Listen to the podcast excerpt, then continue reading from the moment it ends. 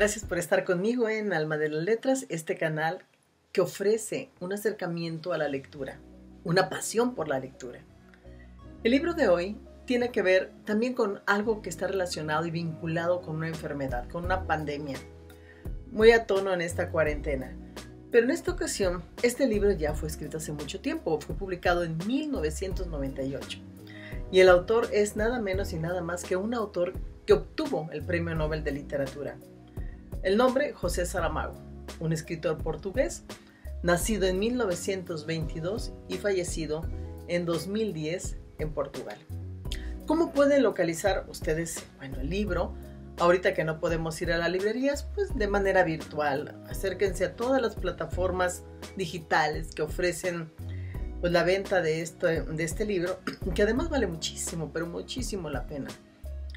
Eh, Saramago, bueno, déjenme antes que nada platicarles algo.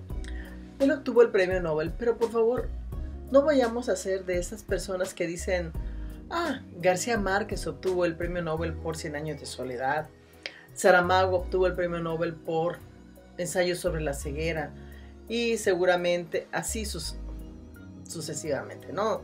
Boris Pasternak ganó el premio Nobel por el doctor Shivago. No, no. Les reitero lo que frecuentemente comento en este canal. Un autor no recibe el premio Nobel por un solo libro, sino por el conjunto de su obra. Entre más eh, libros tenga y más sean traducidos a diferentes idiomas y se cuente con más lectores, etcétera, etcétera, una serie grande de circunstancias, obtendrá el premio Nobel. Y por lo tanto, Saramago es justamente uno de los galardonados. Él fue galardonado en 1998 y su libro de ensayos sobre la ceguera fue publicado en 1993. ¿Por qué se llama Ensayo sobre la ceguera? Bueno, es una novela, una novela bastante eh, larguita, no diría yo larguísima, pero para los que dicen, ¿y qué? ¿Cuántas páginas tiene? No les cuento las páginas, pero es un libro un poco largo, pero muy interesante, no hay manera de que tú lo sueltes. En lo personal, les voy a contar qué es lo que más me gustó de este libro. No se los voy a contar porque entonces no tiene chiste, pero Ensayos sobre la ceguera me gustó muchísimo. Es una novela que tiene varias peculiaridades, varias características. Por ejemplo, no tiene tantos signos de, de, acento, de, ortografía, no tiene tantas pausas. Tiene comas y comas. Utiliza mucho la Y, que es una conexión.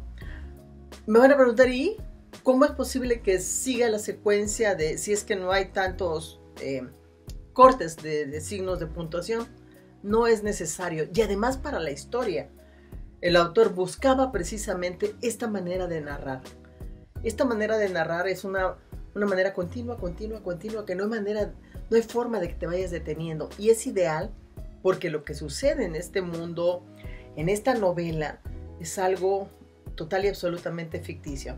Bueno, no tan ficticio porque las pandemias sí son ciertas, pero esta es una pandemia extraña. Esta es una enfermedad muy rara. Y como ustedes se podrán imaginar, es sobre la ceguera. De entrada, en la, primera hoja, en las primeras hojas, nos damos cuenta de que las personas se están quedando ciegas. Y es una ceguera rara, es una ceguera blanca. No es que dejes, no es que veas todo oscuro, como usualmente es la ceguera, sino simplemente empiezas a ver todo blanco, blanco total y absoluto. Y no hay un porqué, que eso es lo más inquietante. Porque cuando hay un porqué, dice uno, ah, pues seguramente es por... No, no, no hay un porqué. Nos topamos con la primera persona que se contagia, por decirlo así, porque además el contagio tiene que venir de algún lado, pero en este caso no sabemos de dónde. Está esperando que cambie la luz del semáforo y anda, vete, ya no alcanza a ver nada, está ciego ciego pero ve blanco, no ve otra cosa, ve puro blanco.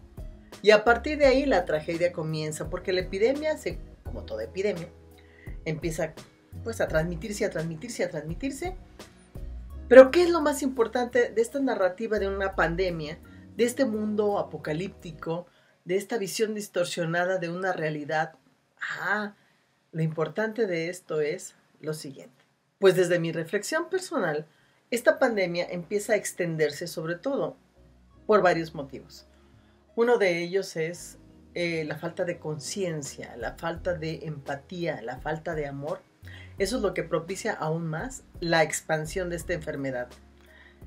Y justamente por este motivo empieza a aparecer en todas las demás personas que no están contagiadas, después en las mismas contagiadas, pero en las que no están contagiadas, esta crueldad, esta falta de empatía, este egoísmo humano, por supuesto, digamos que es un, deseo de supervivencia, pero al mismo tiempo de un rechazo del otro, de la otredad, ¿no? Este tiene esa enfermedad y yo no me quiero contagiar. Y no importa que yo me proteja, no me quiero contagiar. ¿Y qué sucede? Claro que se contagia.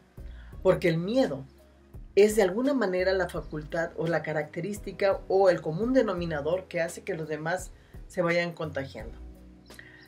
Lo interesante de esta obra, además de todo lo que les he mencionado, es que demuestra con los diálogos cómo el hombre es cruel, cómo el hombre es poco solidario, cómo la característica propia del ser humano es el egoísmo por naturaleza. A excepción de una mujer, la mujer del médico, que ella nunca se contagia. Puede estar la enfermedad dentro de esta ciudad y luego empieza a, trasladarse hacia otras ciudades. Tampoco se sabe por qué, pero empieza a estar en, patente en otros sitios. Pero la mujer del médico nunca se contagia. Y ya saben que en el país de los ciegos el tuerto es rey. En este caso, pues ella no estaba ciega, ella veía completamente. Y es la única que de alguna manera, pues, tiene la forma de ayudar a todos los demás. ¿Por qué no se contagia? Eso también tendrían ustedes que leerlo para empezar a hacer hipótesis. Yo tengo la propia, pero no se vale que os se las cuente. Eh, es una novela muy interesante. Es una novela que no tiene nombres, los, los personajes no tienen nombres. Si no ha hecho tal descripción el autor de cada uno de los personajes, la señorita de lentes grandes, etcétera, etcétera, la mujer que habla así y así, que no es necesario que los personajes lleven nombre. Es más, ni siquiera se necesita que lleven nombres porque en un mundo de ceguera dará lo mismo que se llame María, Juana o, Dulce, no importa. Esa ceguera despersonaliza total y absolutamente a todas las personas que se reúnen en una comunidad cerrada y aún en una comunidad más extensa. Y no solo eso, el autor lo que quiere evidenciar es que como yo no veo, como los demás no me ven, puedo ser lo más eh, retrógrado, retrógrado, lo más eh, arbitrario. todos los escasos valores humanos se evidencian porque si nadie me ve, pues yo lo hago, ¿no? Como tantas veces hemos escuchado por ahí, el que no ve es como el que no siente.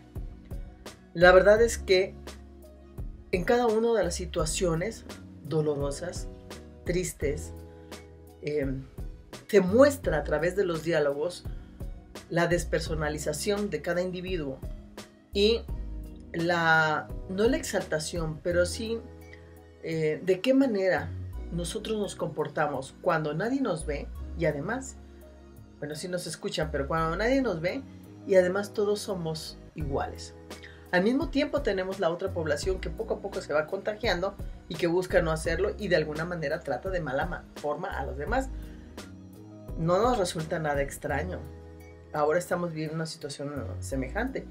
La agresión al personal médico, la agresión a las personas que son afanadoras en, una institución de servicio médico por temor al contagio, cuando en realidad el contagio está en cualquier otra parte. ¿no? Bien, esta enfermedad, que es una enfermedad muy peculiar en la obra de Saramago, nos muestra la calidad y la cualidad de la que somos nosotros portadores como seres humanos y también, eh, claro, como toda novela, pues esto no termina, es una visión apocalíptica, pero sí hay una moraleja detrás de la misma. Es una obra muy interesante, desgarradora, pero interesante, que de, de verdad, de verdad, vale la pena leer, sobre todo en esta época, para entendernos. Pareciera que fue una, una predicción de Saramago. Nosotros somos ciegos ante el dolor de los demás. Les agradezco que me sigan en este canal. Yo espero que continúen haciéndome sugerencias, ya sea que sigamos en esta cuarentena con libros que tienen que ver con la pandemia o las enfermedades o con cualquier otro libro que ustedes quieran comentar. Recuerden que me encuentran también en el Facebook, en, bueno, en dos tipos de Facebook, en Sopa de Letras para el Alma y en Maestra Alma Rosa. En esas dos eh, direcciones de Facebook me pueden encontrar y también aquí, por supuesto, en Alma de las Letras para que yo les comente cualquier otro tipo de libro que ustedes quieran sugerir. Y les recuerdo, en esta ocasión, hagan con Saramago, con José Saramago, lo que él quería que hicieran con él. Hombre, que lo lean. Lean a Saramago, lean y coméntenlo. Espero que les haya gustado mi comentario general sobre Ensayos sobre la ceguera. Es un libro verdaderamente interesante y los dejo justamente con esta lectura y sus comentarios.